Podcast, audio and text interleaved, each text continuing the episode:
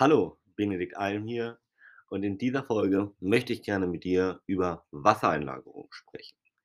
Für viele Menschen, gerade während einer Diät, ist, sind Wassereinlagerungen eine große Herausforderung, ein großes Problem, weil sie natürlich einen Einfluss auf unser Körpergewicht als Beispiel haben und wie ich als Beispiel in meinen Folgen über das Wiegen und warum ja die Waage eigentlich ein sehr, sehr schlechter Indikator ist, um damit zu sehen, ob man wirklich abgenommen hat oder nicht.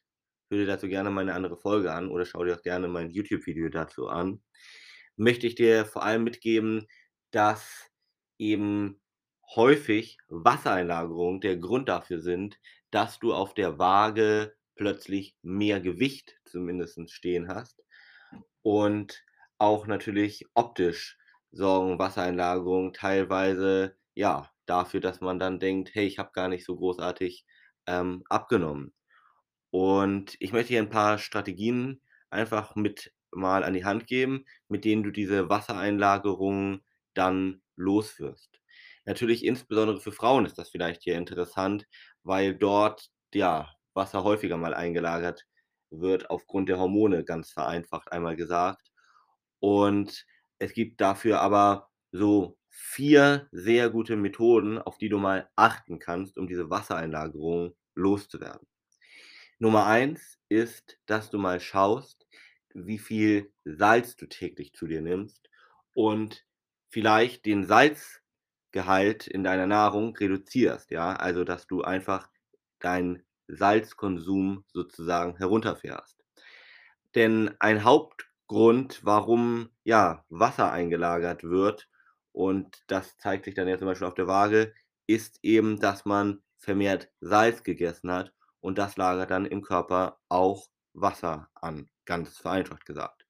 Und da kannst du einfach mal schauen, ob das mit einer der Gründe ist, indem du deine Salzzufuhr mal so für 1 bis 2 Tage reduzierst und schaust, ob dann nicht die Wassereinlagerungen weniger werden. Das kannst du natürlich vielleicht auch grade mit der Waage bestimmen und nach Möglichkeit solltest du dann aber nichts anderes verändern. Wenn du jetzt zusätzlich noch eine der anderen Tipps, die ich dir gleich erzähle, gleich mitmachst, dann weißt du nicht, ob die Wassereinlagerung tatsächlich aufgrund vom Salz kam oder nicht aufgrund der anderen Dinge. Und du möchtest ja wahrscheinlich den Hauptgrund dafür wissen. Dementsprechend, diesen Tipp solltest du einmal alleine sozusagen ausprobieren. Das heißt, wirklich 1 bis 2 Tage nur Salz reduzieren, vielleicht sogar bis zu 'nem gewissen Grad weglassen sozusagen. Komplett wird das wahrscheinlich schwierig, aber zumindest so weit die Salzzufuhr runtersetzen, dass du mal gucken kannst, ob damit nicht die Wassereinlagerungen verschwinden. So, wenn das nicht funktioniert hat, dann kannst du mal weiter dir deinen Cortisolspiegel anschauen. Cortisol ist ein Hormon, was vor allem ausgeschüttet wird bei Stress. Das heißt, wenn du einen, ja, eher stressigen Alltag zum Beispiel hast, dann kann das hier mit einer der Gründe sein, warum du am Ende Wasser einlagerst, weil Cortisol am Ende genau dazu führen kann.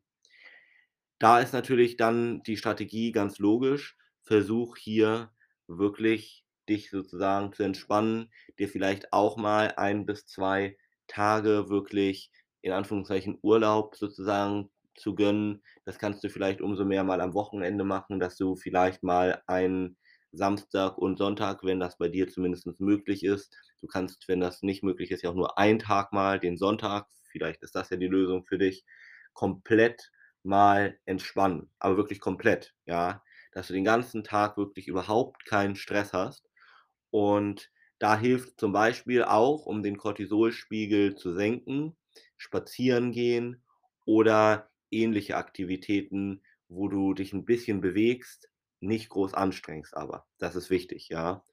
Und du kannst auch an diesem Tag oder diesen Tagen ein bisschen deine Kalorienzufuhr erhöhen. Das hilft auch noch mal. Grade Kohlenhydrate helfen, den Cortisolspiegel zu senken.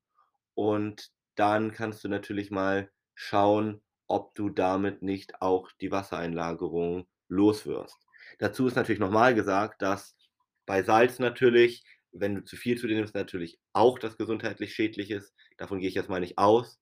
Bei Cortisol kann ich dir aber sagen, wenn Cortisol der Grund ist, warum du Wassereinlagerungen hast, dann solltest du wirklich mal schauen, dass du eine dauerhafte Lösung findest, weil Cortisol deinen Körper vereinfacht gesagt in einen ja, dauerhaften Stresszustand sozusagen bringt und das ist gesundheitlich sehr, sehr schädlich und kann zu verschiedensten Folgeerkrankungen führen. Das heißt, hier bei Cortisol solltest du wirklich aufpassen und wirklich nimm Stress ernst, ja. Es gibt natürlich in Anführungszeichen positiven Stress, so wenn du sagst, hey, das ist alles gut, dann ähm, ist das für dich vielleicht gar nicht notwendig. Es gibt auch viele Menschen, die brauchen ein bisschen Stress, so ein bisschen Druck, um überhaupt in die Gänge zu kommen, sage ich mal. Alles gut.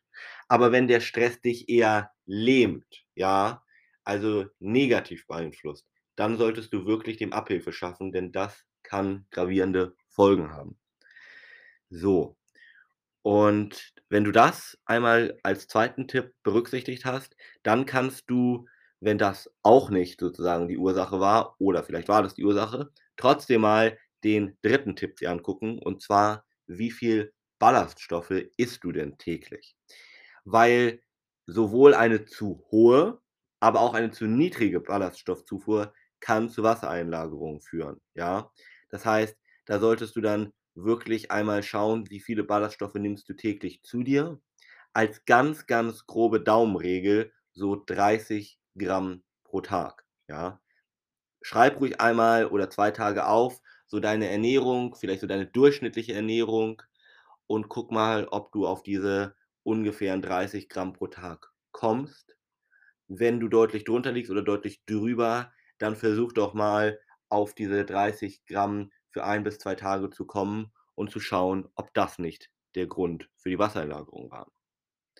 So, und wenn all diese drei Tipps überhaupt nicht geholfen haben, dann kann es sehr gut sein, dass du einfach zu lange in einem Kaloriendefizit zum Beispiel warst und dein Körper einen sogenannten Refeed braucht. Ja, das heißt, du machst einen Tag, an dem du deine Erhaltungskalorien isst, beziehungsweise vielleicht sogar ein bisschen mehr als deine Erhaltungskalorien isst, vor allem aber viele Kohlenhydrate isst. Ja, hier geht es aber nicht um Cheat Days, wo du wirklich alles sozusagen in dich reinschaufelst, was du was über den Weg läuft, sondern es geht wirklich um einen kontrollierten Refeed, wo du eben ein bisschen mehr Kalorien isst, um als Beispiel deine Glykogenspeicher, die entleeren sich, wenn du lange ohne oder weniger Kohlenhydrate isst, wieder auffüllen kannst.